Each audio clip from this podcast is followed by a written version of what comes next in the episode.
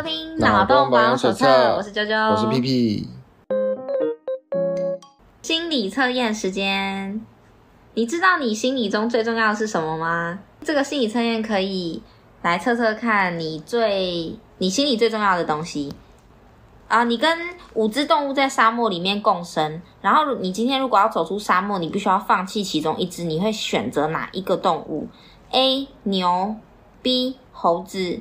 C 狮子，D 马，E 羊，要选要选一只是不是？对，这五只都跟你在一起，然后你要选一只先放弃。哇，怎么我怎么会跟这五只共生啊？完全没有办法有共生的合作关系啊！而且这五只没有一只可以在沙漠生存的。对，所以你们要一起离开，就是你可能在动物园。我为什么要一起离开？我自己走不更快吗？没有，就是如果选啊，如果选。哎，可能是动物园的那个马戏团团队啊，然后不然掉下来。呃，好难哦，因为每个都很没用哎。你你先放弃一个，我放弃一个最没用的，最没用就是猴子啊。好，猴子，好，然后 剩下四只动物一同前行，中途你要再放弃一只，你会选谁？等一下，我再复习一下，有谁？有谁？我很抱歉，有谁？牛、牛、猴、狮、马、羊哦。对对对。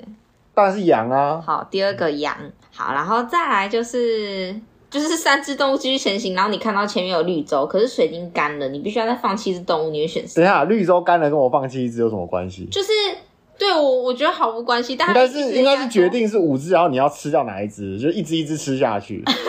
我先吃猴子，再吃羊，然后再吃狮子，然后再吃马，没有三三个就好，三个就好。哦，好好好，好，所以就是猴、猴子、羊、羊、狮子。好，好，然后再来就是你已经要离，终于要离开沙漠，你只能带走一只动物，你会选谁？你现在已经剩下牛跟牛马嘛？对，可以离开沙漠了。对，你要带谁走？都是带马走啊，带马。好，我们来听听看答案。我自己的答案是我可能会先丢掉羊。而且为什么要丢掉？丢掉太可惜了吧？我也觉得，它明明就可以，就是吃掉啊！不知道哎，可以喝他们的血啊！好恶心哦！补充水分嘛。对啦，应该我我如果是我的话，我应该是先羊，然后再来是马，然后再来是狮子。为什么？你有你有你的原因吗？我有一个非常非常缜密的逻辑哦，真的啊？那你先说你的好了。应该应该他都丢掉，可是我觉得我不会丢掉，我会先吃。我会先吃，应该不太必要，就是先喝，先喝他们血补充水分啊。然后我先从体积体型最小的，呵呵然后就一一直一直丢啊。啊，小的先吃，看看有没有机会嘛，对不对？啊，就就留大的嘛，大的比较肉又多，血又多，对不对？嗯、然后猴子。猴子先，然后再羊，然后再是狮子嘛。然后牛跟马其实体型都比较大。对，其实我不太清楚狮子的体型多大，我真我没有见过真实。你看其他三个我都见过，我没有看过真实的。那很远呐，我去。很久以前去六福村有看过，然后去动物园看，那都是很远，就是近身的，在前面。近身的我只看过猴子、羊跟马还有牛，对，然后再来就是剩下牛跟马，对不对？就是体型很大。我然后说要走，我当然选马，马比较快，可以骑走，可以骑走。对，好。我们来解答一下哦，我自己的是这样子，我会先选羊，是因为我觉得羊很臭，我觉得要跟它一起走很烦，我讨厌羊骚味，我觉得那味道好恶心哦，我不喜欢，所以我会先选羊，然后再来选马，是因为我觉得马跟牛很像，然后选一只就好。为什么？你是你是诺亚方舟吗？都可以骑呀、啊，然后就我就先先放弃马好，因为我喜欢牛，然后。再来第三个选狮子，是因为我觉得狮子没有没有我，搞不好它也活得了。猴子是因为灵长类啊，我小时候留着嘛，对不对？然后最后离开的时候会选谁？我也是选那个猴子，因为猴子感觉比较就是接近人，你知道有灵性。哦，好哦，所以我你不是最喜欢牛，结果会最后没有选牛。对啊，我也觉得好，我应该选牛的，好烦恼哦。呃，如果如果说是那个以动物来说，我可能会选牛。嗯、可是因为如果是以理性来看的话，我可能选猴子。啊，你要带一只离开，那剩下那一只要干嘛？自生自灭？不知道啊，自生自灭吧。可是你们都已经离开了，就是你们已经离开了沙漠了。对啊，好奇怪啊，可能是或者是给别人保管吧，不知道。给给谁？啊，就是他说，哎、欸，恭喜恭喜啊，你要留一只给我。这个超出范围了，无法解答。好，我们来看看那个答案好了。嗯、你刚刚一开始先放弃的是什么？最小只的、欸、猴子啊，猴子。好，我们来看猴子是什么。哦，放弃猴子，猴子代表是朋友、友情啊。那啊、呃，如果你先选择先抛弃猴子，就代表说友情对你来说不是第一位，你还有更重要的关系要去守护。如果你选择将猴子留到最后，代表你最重视身边的朋友，然后愿意为他们两肋插刀也在所不惜。但如果最后对方没有给相应的回报，你也会感到些许难过。这不是废话吗？等一下，等一下，他已经说了，如果你留下来是重视朋友，但最后你还要相应的回报。你们之间就是商人跟客人之间的关系了。对啊，就是他最后这句，我觉得有点不必要啦。好吧，你就是买家跟卖家之间的关系啦。对，然后因为我刚刚是第一个是选羊嘛，我们来看羊是什么。选择羊的话呢，羊代表的是伴侣、爱情。Oh my god！好，如果你先最先放弃羊，就代表伴侣跟爱情对你来说可有可无，你一个人也可以生活的很好，且自足，不会感到孤单。什么逻辑啊？对啦，我确实是这样没错。可是我先丢羊，只是因为我觉得很臭而已。对啊，什么逻辑？因为到底是谁在谁的内心里面觉得羊是朋友？大家不是觉得说最多就是狗是朋友，羊是再来是牛吗？哦，对，你看，以如好，如果这个是以台湾人来讲的话，就是狗，再来是牛，就是以朋友来说，狗再来是牛。对啊，羊。不知道哎、欸，我也不晓得羊感觉像小孩吗？不知道，不知道。然后他说，你最后如果是将羊带走的话，代表你把爱情看得很重，会为了守护爱情而抛弃亲情和友情。哎呀，好的。那第二个刚刚还有，有呃一个一个讲好了，管他的。牛的话，如果第一个放弃，再来对第一个放弃，如果是牛的话，牛代表是家人跟亲情。他说，如果你先选择放弃牛，不要以为是。自己不孝顺啦，他不是这意思，他只是说你可以脱离家人，独立自主，不会轻易被家人左右。但是如果你将牛选择留到最后，代表亲情对老师是不可取代的存在，家人是你最重视的存在。然后再来 C 是狮子。狮子代表的是自我跟理性，然后如果你最先放弃的是狮子，就代表你是一个愿意放下自我、顾全大局的人。反之，如果你把狮子留到最后，代表是一个爱面子的人，宁愿失去也不愿意低头的性格。我觉得他这个有 bug，因为他说什么，你如果最先放弃狮子，你就放弃了理性，因为他代表理性嘛，对不对？可是最有理性的人，他第一个想到是危险，只有狮子是肉食性的，它会吃我。对，其实确实。然后再来是马。马的话是代表工作跟事业，如果先放弃马，代表工作跟事业对你来说只是维持生活所需，什么升职之类的事情，你可能对他没有什么想法。时间到了，自然就会有机会找上门。然后，如果你最后选择是带马走的话，代表你的事业心极强，会为了工作奉献自己的时间，自己也乐在其中。我觉得毫无道理，所以它基本上就是说牛是代表。牛代表家人，猴代表朋友，狮子代表理性跟自我，然后马代表事业，嗯、然后羊代表爱情、爱情伴侣。好，就是看你，你首先想放弃前三个放弃的是什么，跟你最后最想要的是什么？对对对对对。好，大家可以其实我觉得参参考一下啦。对，我其实觉得排第一个跟最后一个就好了。嗯，好吧，OK。我觉得没没有，他他们反而讲明白会比较好。知道，做啊，就是啊，有趣就有趣。OK。OK，欢迎回到我们这一个礼拜的那个挠痒痒。那最近应该大家都很关注的，就是哇，《进击的巨人》连载了十几年之后，哎还是十年啊？十年，十年之后终于结局了。我第一次看的时候是我国中，哎不行，太太太详细的话会透露我年龄。对，反正那时候已经出就是出一阵子，然后我就是看漫画。我那时候看的时候，因为刚好是国中嘛，就还是觉得很热血，因为毕竟第一季的时候你都在打巨人，就是。一个不是看漫画，嗯，看漫画，然后、就是、怎么会有第一季？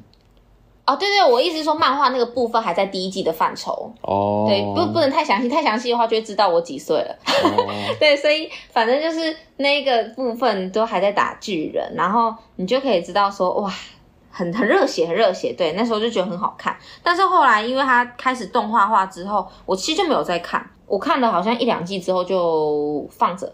然后直到他出了第四季之后，大家说哇天啊神作什么什么的，就是我又回来看了那个第四季的上面，然后我才发现说哦真的好看，我喜欢。好，那我们先讲一下《进击的巨人》，我觉得大家应该大部分人都看完了啦啦吗？哇，对，那没有看完的话，如果怕被剧透的话就，就嗯，请先先看这个。对，那我们如果现在还没看，那你应该也应也不会看了，我也觉得，对，因为毕竟被剧透，应该也被剧透完了，就打开全部通都剧透。嗯，好，那。我们来讲一下《进击的巨人》，它其实是怎么样故事？我觉得用一个很简短的介绍的话，可以知道，就是刚刚有说了嘛，他们要打巨人，但是其实如果我们从最后的结局去往回看，他其实就是一个被关在帕拉迪岛里面的一个恶魔。里面有一个人，他很特别，他得到一个很巨大的力量。如果有有看的人，就会知道他同时得到了很多份不同的能力。这样，然后他就动用这一个他得到的力量，想要把整个世界给毁灭掉。这样，如果我们从最后面回来看这个故事是这样，可是我觉得谏山创很强的地方是他他的那个描述的方式，他是反过来，就是他从这个。被称为是恶魔之子的这个爱莲，他的故事开始去看，看看看看，看到第四季的时候，你会发现，哎，好像事情不是这样的。就是他到第四季的时候，他翻转，他用改用那个外面的墙外的世界的视角去看这件事情，然后那个瞬间你就发现，哎，我们以为的正义好像跟他们自己认知的那个正义有一点不太一样。然后到这个部分的时候，我才觉得说，哦，可以理解为什么他是神作了，这样。嗯，因为你没有看《进击的巨人》，可是我我看我看前面跟看后面啊。啊，你有看你有看大部分剧透吗？呃，中间还好，可是我看前跟看最后一集。那我就安心的爆雷喽。呃，没差，我对我来说没差。反正我是说啊，不会看的也没看，然后就算是就算是以后会去看也没差了，没差了，反正知道差了，对啊。但是我觉得，就算被剧透了，它还是一部很好看的作品，可以去看。呃，我我觉得就是在看的时候，有很多人很不能接受，就是他们到第四季的时候揭露了很多更多的情报嘛。嗯、然后其中有一个情报就是，我们看到说爱莲她其实因为她有了晋级的巨人这个能力，她是可以看到未来的。然后很多人就会觉得说，哎，那所以我们回顾到前面的时候，因为爱莲她在后面有说一句，就是她妈妈当初被那个巨人吃掉的时候。嗯他其实在未来，他有看到这件事情。在未来看到这件事情，对，还是在当下看到？我有点难讲，不是他当下的时候，那时候他没有那个能力，因为那是过去。嗯，我们等一下说一下这件事情。就是爱莲他在很后面的时候，好像是跟阿米还是谁在说说，他就说，因为当时不能让贝尔托特被吃掉，所以只好就是他的漫画很点到为止，他只这样子说。就是我觉得很奇怪，就是他好像就是说。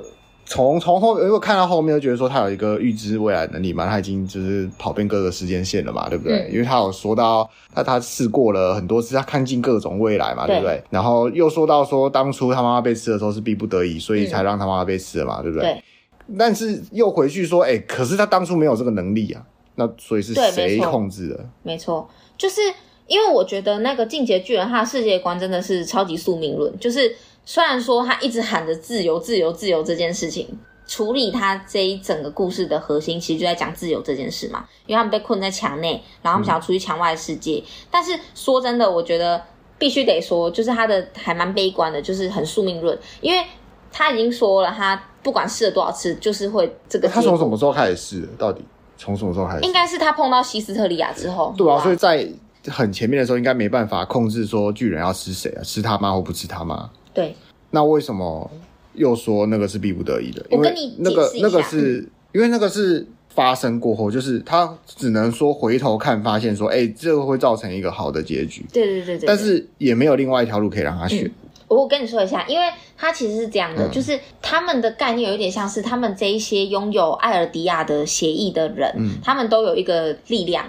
就是他们可以通往，有点像他们族群的集体潜意识，嗯、然后叫做路，然后到这个路的这个地方里面有一个，就是那个叫什么尤米尔始祖尤米尔，嗯、他在里面，然后你如果到那个路的话，你可以跟其他的那个艾尔迪亚人。有点像是对话还是干嘛交流？对，然后除此之外，就是里面也不受时间跟空间的限制。所以我觉得练三创是到很后面才想到这一招的。我个人认为，因为这很牵强，就是在整个架构里面，这就是一个很牵强，嗯、就是。完全跟前面一点挂钩都没有的，突然之间就哎、啊，我可以跑回去喽的那种感觉，欸、所以没有他，他只能说就是他他是控制那一个巨人，就是对啊对啊对啊对啊，对我其实觉得这个就是他到了设定有点没必要，就是他可能到中期想说啊，我的故事好像可以这样发展，所以才强制做了这个这个反转。当然无可否认，他后面讲出来的这些这个故事，你整体看起来会觉得说，合理、啊、会觉得说合理。这是一体的话，当然是很棒。嗯，但是我自己个人感觉是有点太晚去弄这个了。嗯、对，就是他这个绝对不是伏笔。我个人，我个人觉得啦，对，我个人觉得后面补对啊，因为我我当初看的时候，我是一开始出的时候我就看了，然后一直跟在最新进度，嗯、然后中间一部分一段时间就没看了，没看之后，下一次我要再回来的时候，我又从第一集后再开始看，然后再继续看到说当初的最新的进度，然后就做了这件事两次之后，然后后来我就我就没再看，直到 最后一集。对我而言，我会觉得说，因为前面的部分等于说我已经看过两次，然后我现在因为看了最后一集，我又从头开始看，我看了三次。嗯。就是前面的部分我已经看了三次了，你觉得有点连不上？就是觉得说，因为我知道后面他怎么形容前面的故事的发生，让我觉得说，哦，哦，不对不对不对，你在这前面真的是没有什么，真的想这样吗？对不对？对，你真的是没有琢磨到这边。嗯、我只能说，但绝对不能说他是一开始就想好这么大的宏观的故事架构跟这个故事的演进啊。嗯、但我觉得他很会掰。他是他是真的很会掰，好，但是我觉得这个也是无可厚非，因为他这个作品的跨度很长，嗯，所以他可以融入各种各式各样的元素，就是他可以在毕竟十年嘛，十年的时间，他也在成长，这个对这个世界发生了很多改变，大家口味改变了，对，所以过去的像他刚出的时候是流行什么王道。对，王道热血就是你有明确的敌人，然后你有一个主角，而且这个主角绝对要一级一级变强，他不能一开始就很强，嗯、他通常都是一开始很弱，但是他莫名其妙就可以加入很重要的组织，嗯、就是养成的这样。鬼灭之刃。对啊，对，就像这样，就是他他很烂，他可以加入很重要的组织，不知道为什么，啊、就是一个契机，开始慢慢变强，慢慢变强。就是他有他有他的天赋，也不能说到烂，但是就是他原本没有那么强，然后但是他会越来越强。对，就像《鬼灭之刃》感觉，就《鬼灭之刃》比较短，嗯、所以让人可以有一种，哎，为什么那个主角一开始就是烂烂，他怎么可以直接直接加入鬼杀队？我我直接我跟柱一样厉害，就还去杀鬼这样。就是那种让人有这种感觉，那个年代的人很喜欢这这个这个进度，然后随着时间演进，这种王道就慢慢的消退，是剩下的没几。你在画这种王道漫画，就新的王道这种王道漫画，就好像就没什么吸引力。嗯，然后接下来就逐渐就是有一些呃侦探题材的反转式的，就就就开始突然出现了。嗯，然后就让人觉得说，哎。可以可以跑往这个方向前进，好像是哎，好像也符合大众口味，然后有点关系到，有点牵涉到政治，然后去去偷偷踩某些国家的底线那种感觉，嗯，刺激，就像什么那《钢之炼金术师》一样。所以它这个是随着时，我觉得它的剧情是随着时代在演进的啦。重点是我我说他不是一开始就，我觉得他不是一开始就规划好这么这么大的跨度的这种这种演进的，变成说它有点像这种概念式的缝合怪，就是。概念上是缝合怪，就融合很多概念，那他可以把它掰的这样完整，就是真的把它画到好好的完结。虽然有些人说烂尾，但是我觉得他这个结尾，我如果光看动画版，因为动画版有修饰好，他、嗯、他看动画版这个结尾，我会觉得说这个缝的也是不错，我觉得很强啦。对啊，他这个回来是让普罗大众可以接受，就是同样，因为它的结局就是真的就是要要说老套也老套，但是就是一个。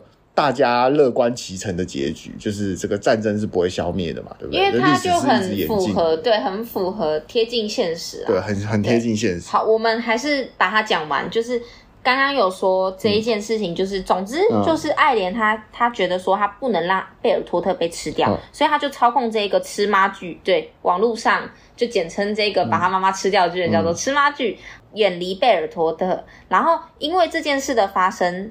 刚好也导致说，他这个绕过去的路上，他就看到了爱莲他家被压在那个瓦砾底下的他的妈妈，嗯，就把他妈吃了这样。嗯，那网络上就是那个说法很两极啦，就他们的想法很两极这样子。刚刚有说到了，就是如果说我们用时空概念来看的话，它是未来可以操控，可是过去就已经发生了，这就是一个悖论的问题。嗯，所以他的未来就算说可以怎么样影响他怎么走啊之类的。可能他还是没有办法影响说他妈真的会被吃掉这个事实。其实我觉得蛮合理的，因为如果说是用时空的这种时空线的概念，我其实觉得他妈妈确实他应该要做说他不管怎么尝试他妈都要被吃这样之类的，我觉得会比较合理啦。我觉得要多话啦，因为他都那么厉害可以操控巨人了，那他怎么会觉得说操控他？巨人走到他妈妈那个方向的时候，他就突然失控了呢？对啊？这又不是一条一条线一维平面，不是左边右边，这二维平面，它有这么多方向哇！对，你居然挑到了这个方向，那也是蛮厉害的哦。对，会变成说我们只能用由读者这边脑补说，会不会是他的能力有限，他只能控制他，就是哎。不要往这里走，推一下，这样他的能力因为就是因为对啊，因为就是因为这样的原因，让我觉得说这段描写是牵强的，嗯，所以肯定不是一开始就想好要来衔接后面这一，嗯，一定是说后面为了展示这一段，然后画了一个这样的剧情，然后这绝对会被泡了，就是以逻辑派来，就是你你要缜密的，就不合逻辑，读者一定不能没办法接受这种概念，对，因为也有人会觉得说就是。如果是以爱莲的角度，他必须要看到他妈被吃掉，他才能燃起他的斗志，然后重新这样子发展成这样的状态。那他不希望他原本这样子的成长历程被破坏掉。例如说，他妈没被吃掉，他其实就可能跟他妈妈好好的窝在家里，然后不继续想要成为调查兵团的这条路线。对，所以他描写这一段的时候，因为我没有看到实际上他这一段到底在漫画里面是怎么描写。那如果是。我的话，我就会把这一段，我就会把这一段描写成爱莲认出了这个巨人，然后当下决定叫这个巨人去吃掉自己的妈妈，而且不后悔。对，这才是有决心的感觉。对对对。但是我跟你说，就是因为因为像像你刚刚那样子讲的是有一派人的说法，可是你这一派的说法，对不对？虽然说逻辑很合很合理嘛，对不对？但是变成说另一派的人更生气了，就会就会进入到我们的哪一派？就是觉得说。这件事情是错的那一派，他们就会觉得说吃掉妈妈是错的吗？对，因为有一有一派人很生气这件事，他们觉得说爱莲她妈妈被吃掉，她就是她她这样子操控那个吃妈具的情况，嗯、导致他妈被吃掉，嗯，就是弑母，就是杀掉他妈妈，哦、这个是道德不合理的。这个是两个层面的问题啊，嗯、就是我我在讲的这个行动是神的境界，嗯。他们那个一派是人的境界，对对，就是我的是神的境界。我为了让这个世界的逻辑符合道理，嗯、就是让这个世界运作合理。嗯，以神的角度，他必须要这样去控制。对，那以人的角度，当然觉得说啊，你怎么可以杀妈妈？可是对神来讲，那就是一个人，那就是一个必须发生的事件。对对对对，那就是一个必须发生的事件啊。对，就有点像是这样。他就是那个叫什么麦高芬哦，麦高芬。对，因为这就是真的是麦高芬，因为他必须要他妈被吃掉，他才会想要加入调查兵团，他才会想要杀光所有的巨人，对吧？所以这个点是无论如何都不能动的。对啊，他如果动了，很可能后面的事情都、啊。所以，所以这两派论争论是绝对不可能消弭掉了，因为一个是在神的境界，一个在人的境界。对对对，没错。好，那呃，虽然说我们刚刚在聊这个。他害他妈妈死掉这件事情，嗯、那其实，在讲这个时候，会让我想到电车难题。嗯，因为大家都在讨论道德问题嘛，就是说啊，他杀妈妈这样子到底是 O 不 OK 的，什么什么的。我会想到就是电车难题。电车难题里面其实有一个，在还没有把电车难题，就是电车难题，它一直被搞得越来越复杂，嗯、就是因为说大家一直在想说这个道德直觉到底是不是对的，然后。里面在发展过程中，其中有一有被提出的一个叫做双重效果论。那其实它的概念就有点像是说，如果说你的意图不是想要，我直接用例子来解释好了，就是爱莲她不是故意要让她妈妈被吃掉的，嗯，他不是意图要让她妈妈被杀掉，但是导致了她妈被吃妈去吃掉这样的结果，那是 OK 的，就道德上是可以被允许的。但是呢，刚刚如果说是我们以神的境界，就是爱人，他是故意要让他妈被吃掉的，那这就是他意图要让他妈死，那这样子道德上就是不 OK 的。然后我们如果说要再讲，就是详细一点哦，来想想看这个电车难题的话，我们可以先听，首先最简单的普通版本，普通版本就是火车在行驶，或者是电车，电车在行驶的时候，你在行驶的那个铁轨上就有五个人被绑在上面。然后呢，你可以选择要让火车转向，要不要让它换到另一条铁轨上行驶？但是另一条铁轨上也有一个人被绑在上面，那这种时候你要转向吗？好，比如三秒钟，可以想一想自己的答案。很很大部分的人都会觉得说，那就转向，因为另一边另一条轨道只有一个人嘛，就就装一个人就好了。如果都要发生惨剧的话，装一个人就好。如果是你，你会你会转向吗？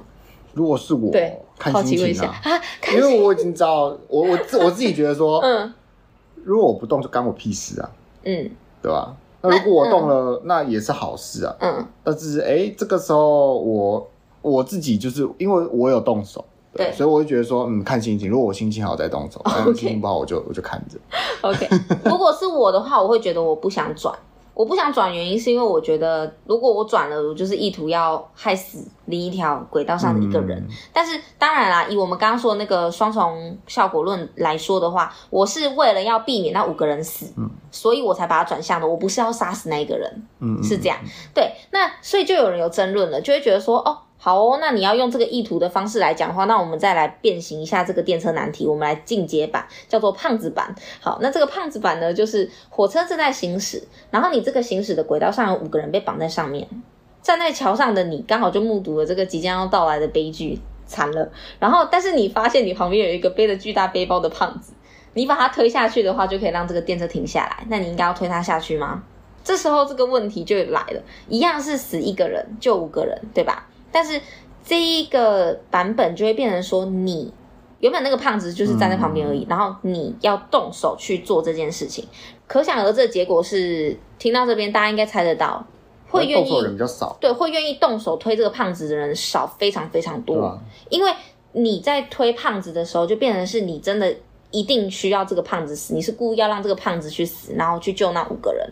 所以，我可以跟他沟通说：“哎、欸，先生，呃，前面有五个人，他们快被火车撞到了。那如果你现在可以往前一步，跳到这个铁轨下面去的话，那这个火车就会停下来，你就救了五个人呢、欸。没错，那你要不要考虑一下？就是因为会有人有这种想法，所以他就是 他的叙述里面，对不对？甚至还写了说，哦，情况非常的紧急，然后如果胖子愿意跳下去，当然很好，就皆大欢喜，他的伟大情操。但是因为来不及，然后胖子也没有想要跳下去的情况下，那你你就是要立刻推这样子。”所以，所以就是没得选择，你必须得做或不做这样。对，然后我们刚刚在讲的那个爱莲，她她妈妈被吃掉这个部分，嗯、其实我觉得更像是另一个变形版本的，叫做环状电车版本。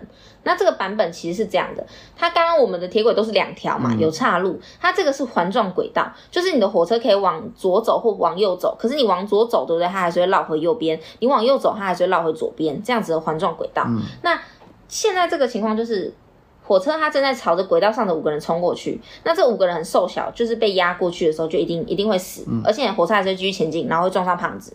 那你也可以选择说，哦，那我就让火车一开始就往右边，就让它转到另一边去，直接让火车撞上胖子。那撞上胖子之后，火车就会停下来，就只会死胖子。所以刚刚原本是什么五加一，嗯，然后你如果转向就变成哎死一个，对，嗯、那这个时候。你会选择什么呢？我猜应该……我觉得这个轨道设计也非常的巧妙，不知道在干嘛。这轨道设计真的是对，到底在干嘛？而且这个烂火车居然撞到胖子，居然就停下来了。烂火车加烂轨道，没错。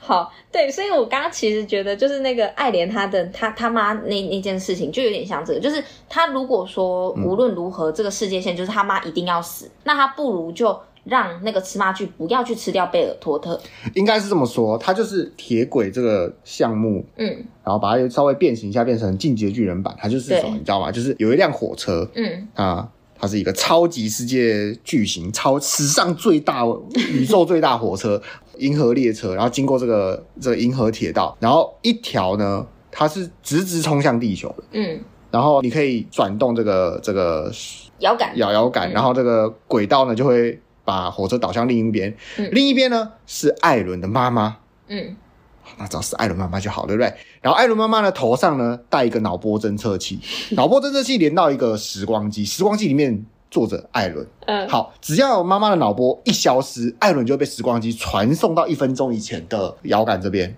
嗯，艾伦好，艾伦刚刚看到了火车撞死他妈妈了。嗯。他就会传回去，然后他时光机发动到一分钟以前，艾伦跑到遥感这边。好，现在他看着火车要撞死地球了，他现在要不要把那个火车导向撞他妈妈？他自己是过去还是未来的？他可以回来这边，然后再次转动这摇杆，再去撞他妈妈。这就是一个这样的故事啊。嗯，有点小复杂。但然后艾伦的选择是啊，要，嗯、就这样，就这么简单，就这么简单。因为他不要，他还是会一直就是在这个轮回。没有不要的话，就是撞地球啦。撞地球就什么都没有了啊！对，就什么都没有。对啊，也就是说，当初如果艾伦他没有看到他他妈妈被火车撞，那那个火车呢？银河轨道列车它是撞地球，哦，就会把那个帕帕拉迪岛直接杀光，呃，有点像这样。对，就是地球整个爆炸。嗯，对，就类似这样子。所以他就是为了大义，也不能这样说，也不能这样说啦，就是反正他就是做了一个这样的选择嘛。总之就是这样，没错。对吧？或者是说。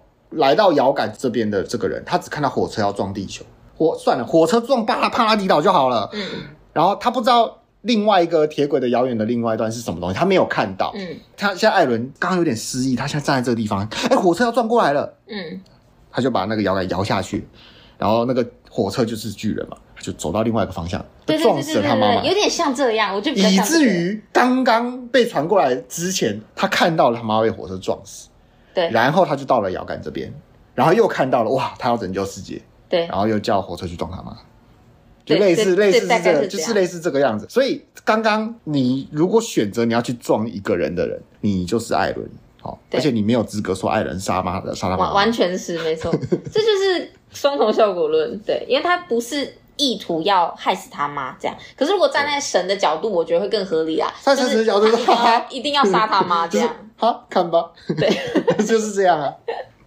好，那我们讨论完了，就是。我觉得在《进击巨人》里面，大家很爱吵的那个吃妈剧之后，我们来聊一下自由。因为我们之前其实说了很多次说，说哦，我觉得自由这个议题可以再开一集来讲。然后我们讲了很多次，最后都没有开，所以我们来聊一下自由。因为刚刚说了嘛，《进击巨人》它其实整部都一直在环绕着自由的这个议题。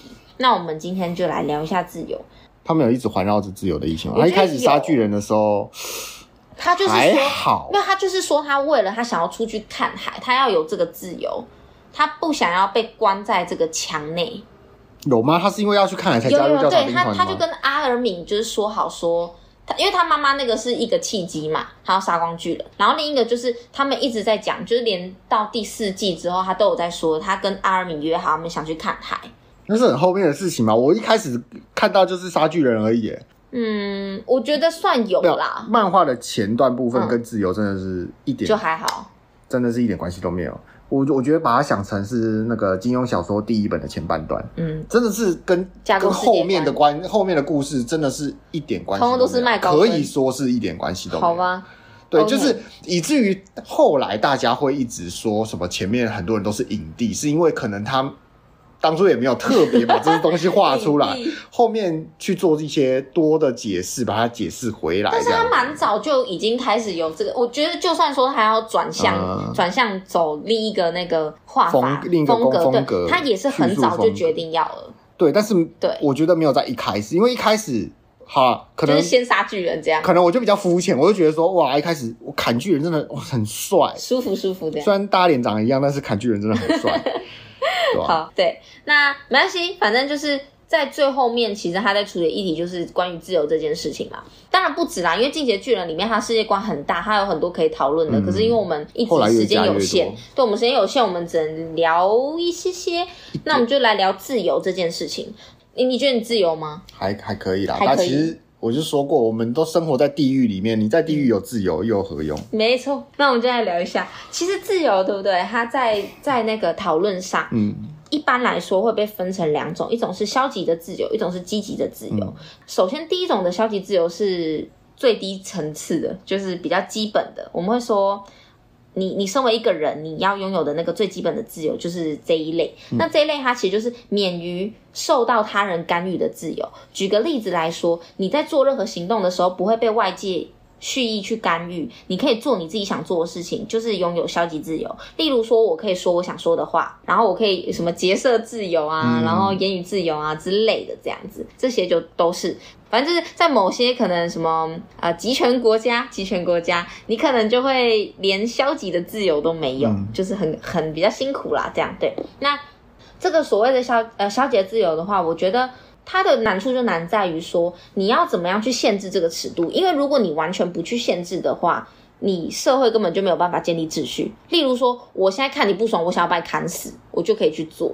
但你会，你就是知道说，你会限制到另一个人的权利，所以我们必须要呃创造法律去限制你的自由。说哦，你你可以行使你的自由，可是你不可以去伤害别人啊，不可以干嘛干嘛干嘛之类的这样。但是如果限制太多的话，就会像我们刚刚说的，变成集权国家。例如你，你连想说的话都不能说，你你连想要出去参加一个什么呃游行活动都不行，这样。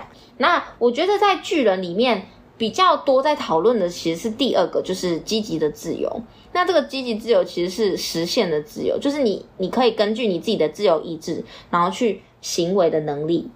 举例来说，你可以去自我宰制你的生命，就是你可以把你的人生活成你想要的样子，这就叫积极自由。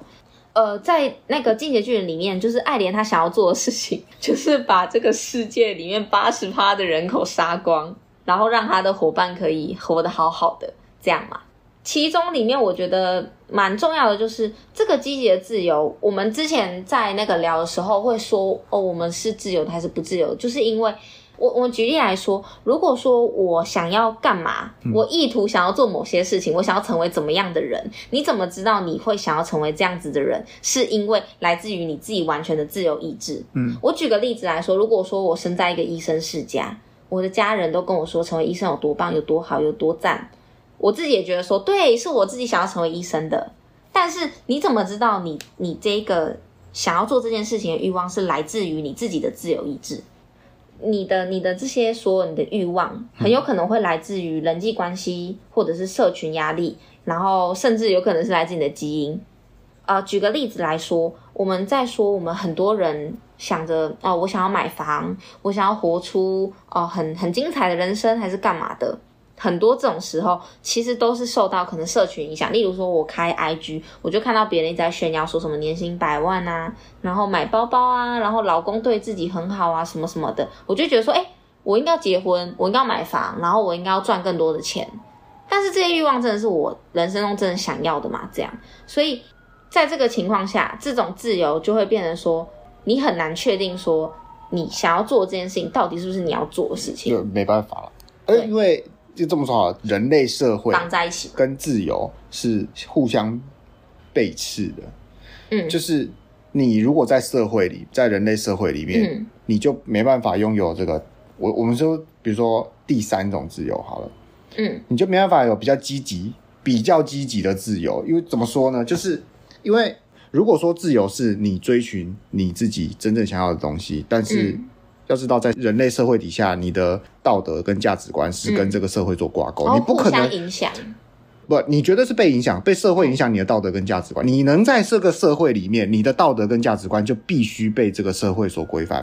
对，没办法，你没办法跳。你要是有一点偏离，那可能还好。可是你要是跟这个社会的道德观跟价值观差太多的话，会被驱逐。你就是怪人，你就是罪犯，嗯，你就是异类，你你是会被远离，你是被你是会被推到其他地方去的。嗯，所以在这个情况下，你你拥有这样的道德观跟价值观，你能选择的事情就那几个。